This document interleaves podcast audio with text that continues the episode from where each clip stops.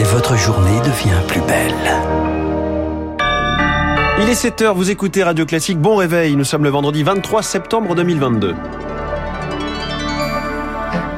La matinale de Radio Classique avec François Geffrier. Des simulacres de référendum aujourd'hui dans quatre régions ukrainiennes sous domination russe avant une annexion par Moscou. Vous entendrez l'inquiétude des habitants. Les Italiens appelés aux urnes dimanche, les sondages prédisent une victoire de la coalition droite-extrême droite. Et puis moins de chauffage dans les piscines, des éclairages publics qui s'éteignent plus tôt, même pour la Tour Eiffel.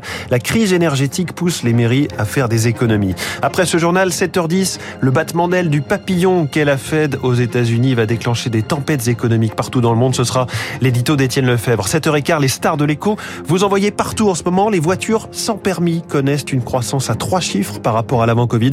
Je reçois le leader européen, François Ligier, PDG de Ligier Group. Et puis 7h25, la réforme des retraites sans passer en force. Ce sera l'info politique de Marcelo Vesfred.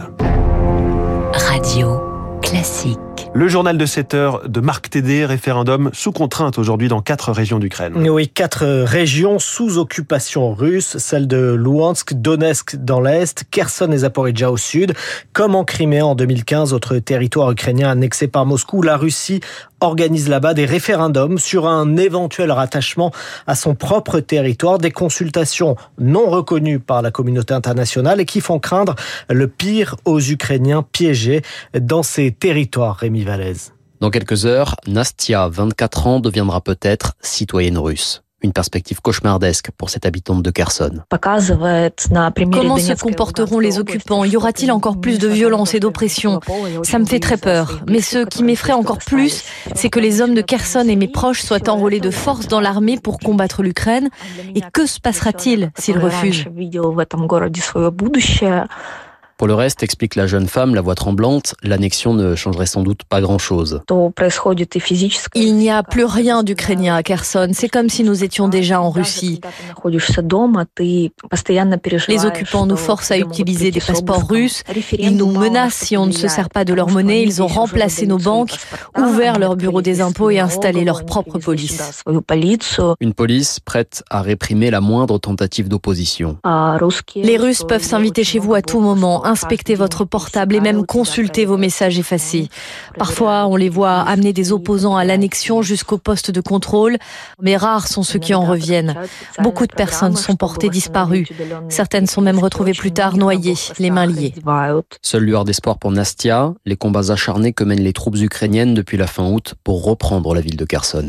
Témoignage recueilli par Rémi Vallès. Et puis toujours au sujet de la guerre en Ukraine, 48 heures après le rappel de 300 000 réservistes par Vladimir Poutine, l'état-major russe affirme que 10 000 personnes se seraient déjà portées volontaires. La veille, 1300 autres avaient été arrêtés dans des manifestations précisément contre cette mobilisation. Radio Classique, il est 7h03. L'Italie est tentée par la droite radicale. Avec des législatives dimanche, après la démission cet été du Premier ministre Mario Draghi, grande favorite du scrutin. Elle est créditée de 24% des intentions de vote. Giorgia Meloni, candidate du parti Fratelli d'Italia, formation ultra-conservatrice, identitaire et nationaliste, cette ancienne adoratrice de Benito Mussolini euh, pourrait diriger une grande coalition de droite aux côtés de la Ligue de Matteo Salvini et Forza italien de Silvio Berlusconi. Comment expliquer son émergence? C'est ce que nous avons demandé à Jean-Pierre Darnis, politologue spécialiste de l'Italie. On a un mécanisme de sortir les sortants. Madame Meloni et son parti étaient le seul parti qui était à l'opposition. Ils ne sont pas associés donc à la gestion de la période précédente et bénéficient d'un crédit puisqu'ils ils peuvent représenter une forme de nouveauté. Comme pour les élections françaises, hein, on voit que dans le contexte actuel, on a une Italie qui penche à droite. Et donc, si vous mettez tous ces facteurs ensemble, le fait que c'est une femme, qu'elle est assez efficace, ben, tout cela peut expliquer comment la coalition de droite en général et le parti de Madame Mélanie en particulier ont apparemment le vent en poupe. Jean-Pierre Darnis, politologue spécialiste de l'Italie. En France, la première ministre Elisabeth Borne appelle la majorité à parler d'une seule voix, malgré les différences. La chef du gouvernement s'exprimait lors des journées parlementaires du Modem. Elle visait notamment la question des retraites qui divisent euh, la majorité. La première ministre qui déjeune aujourd'hui avec le chef de l'État pour évoquer précisément le calendrier de la réforme des retraites. Et on en reparle à 7h25 avec Marcelo Vesfred du Parisien dans l'info politique. Radio Classique, 7h05. Face à la flambée des prix de l'énergie, les mairies s'organisent pour faire des économies. Et à Paris, la Tour Eiffel s'éteindra ce soir à 23h45 contre une heure du matin d'habitude. Ce sera même dès 22h pour les autres monuments et bâtiments municipaux. La mairie a également décidé de baisser la température des piscines. L'adjoint à la mairie de Paris chargé de la transition écologique, Dan Lert, explique que l'économie attendue est loin d'être négligeable. Dans les 40 piscines municipales parisiennes, nous allons réduire tout au long de cette semaine la température d'un degré, donc dans les bassins, et puis de l'air ambiant dans les piscines.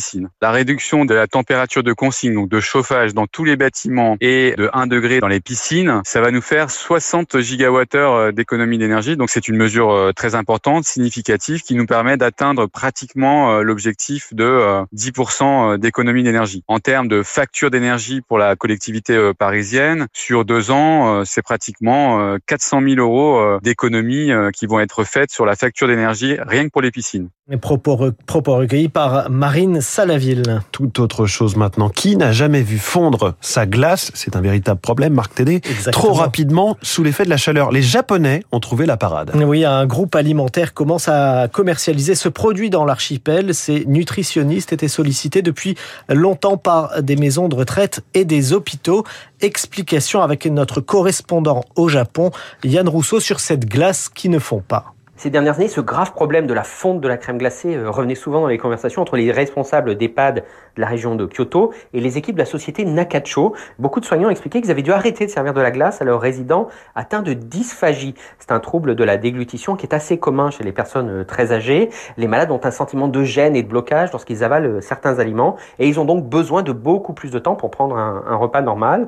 Dans ces conditions, impossible de leur servir de la glace, hein, qui est pourtant un aliment très apprécié et très riche en calories. Alors pour résoudre ce problème, le groupe Nakacho a fait des tas d'expériences dans ses laboratoires. Il a notamment ajouté à ses recettes des polyphénols de fraises et, et des extraits d'algues et il a finalement cette année réussi à créer une glace capable de résister pendant une heure à des températures de 35 degrés, un temps suffisant pour les personnes souffrant de dysphagie. Alors cette glace magique est maintenant disponible en trois parfums, chocolat, fraise ou yaourt et il faut compter 6 euros pour un petit pot. Explication avec notre correspondant au Japon, Yann Rousseau, sur cette glace qui ne font pas, même étonnant. sous 35 degrés. Deux actualités sportives avant de refermer ce journal. Oui, du foot avec un résultat à deux mois du Mondial 2022. L'équipe de France a battu l'Autriche 2 à 0 hier soir au Stade de France en Ligue des Nations. But signé Giroud et Bappé. Et puis en tennis, l'ancien numéro 1 mondial, Roger Federer, tire ce soir un trait sur près de 25 ans d'une carrière exceptionnel. Il s'offre en guise d'adieu un double avec celui qui fut son plus grand rival, Rafael Nadal. Ce sera à la Laver Cup de Londres. Et après avoir transpiré ensemble, peut-être dégusteront-ils une glace pour euh, fêter cette fin de carrière de Roger Federer. Merci beaucoup. Marc Tédé, c'était votre journal. Vous revenez tout à l'heure à 8h et Charles Bonner sera là à 7h30. Dans un instant sur Radio Classique, l'édito d'Étienne Lefebvre. Le dollar est notre monnaie. Et c'est votre problème, comme le disait un ministre de Richard Nixon aux Européens, c'est toujours vrai en 2022. Puis cette question, pourquoi les voitures sans permis se vendent comme des petits pains en ce moment? François Ligier, le PDG du leader en Europe, Ligier Group.